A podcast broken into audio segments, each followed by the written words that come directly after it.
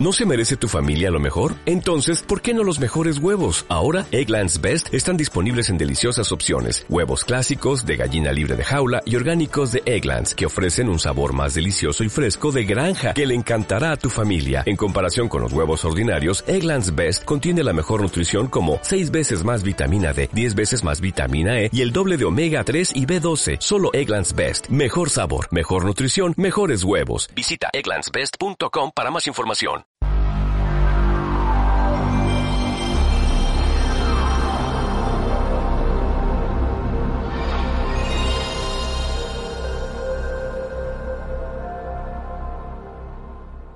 Hola a todos, soy Truquiat y esto es Memoria Cósmica. Seguimos recomendando juegos de la primera PlayStation para celebrar el inminente 25 aniversario de la consola. Hoy hablaremos de Ghost in the Shell,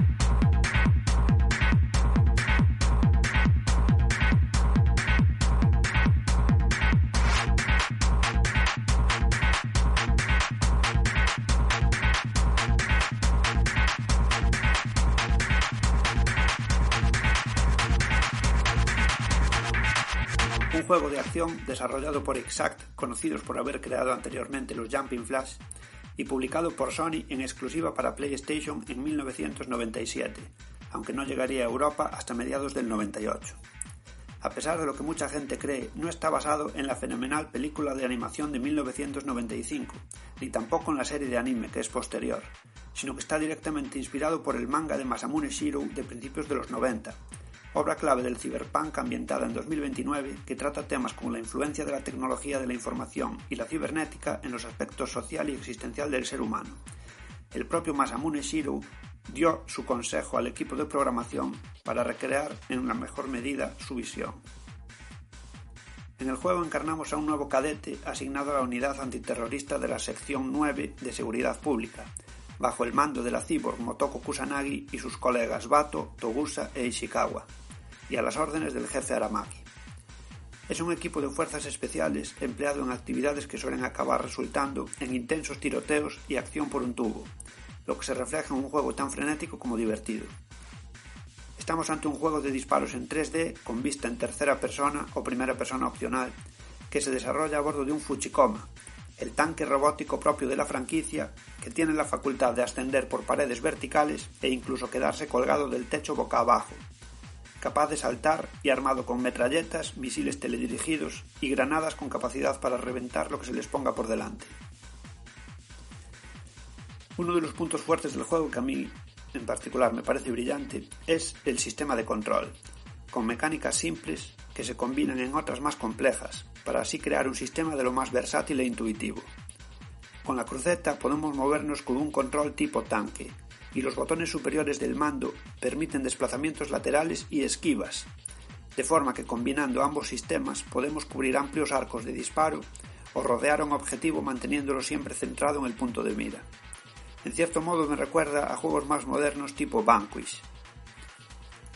Ghost in the Shell consta de una sección de entrenamiento en la que se evalúa nuestra eficiencia a la hora de destruir los objetivos asignados, y 12 fases enlazadas unas tras otras de forma lineal con el clásico estilo de avance a tiros, cumpliendo objetivos intermedios de lo más variopinto, hasta el enfrentamiento con el jefe final de cada fase, cada uno con sus propias mecánicas de ataque.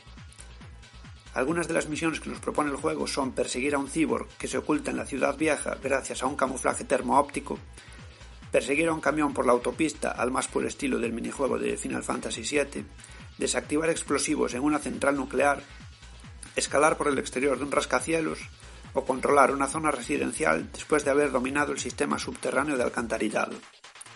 Uno de los puntos a los que Sony le dio más importancia fue a la espectacular banda sonora, de corte hard techno, creada específicamente para el juego, con nombres tan importantes como Takio Ishino de Denki Groove, Mick Van Dyke, los alemanes Hard Floor, además de leyendas del sonido Detroit como Derrick May o Joey Beltran. Dejando clara la gran importancia que se le dio a este aspecto, se llegaron a editar varias bandas sonoras oficiales.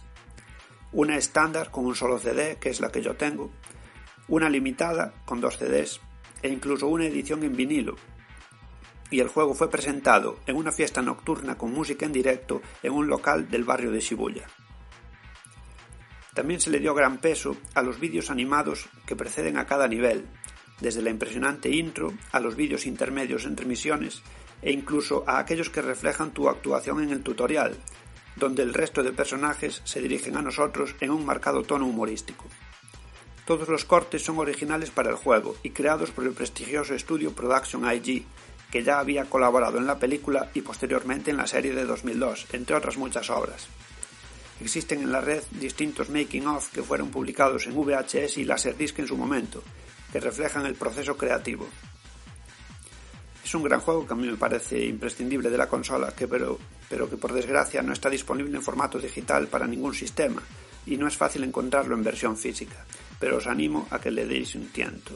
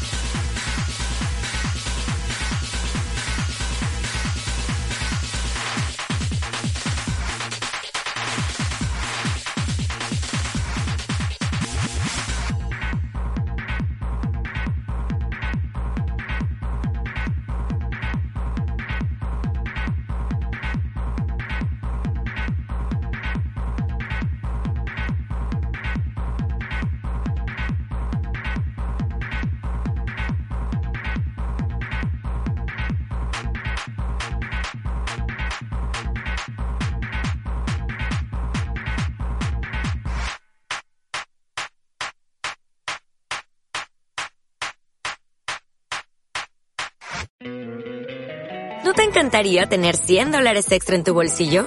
Haz que un experto bilingüe de TurboTax declare tus impuestos para el 31 de marzo y obtén 100 dólares de vuelta al instante. Porque no importa cuáles hayan sido tus logros del año pasado, TurboTax hace que cuenten. Obtén 100 dólares de vuelta y tus impuestos con 100% de precisión. Solo con Intuit TurboTax. Debes declarar para el 31 de marzo. Crédito solo aplicable al costo de la presentación federal con TurboTax Full Service. Oferta sujeta a cambios o cancelación en cualquier momento.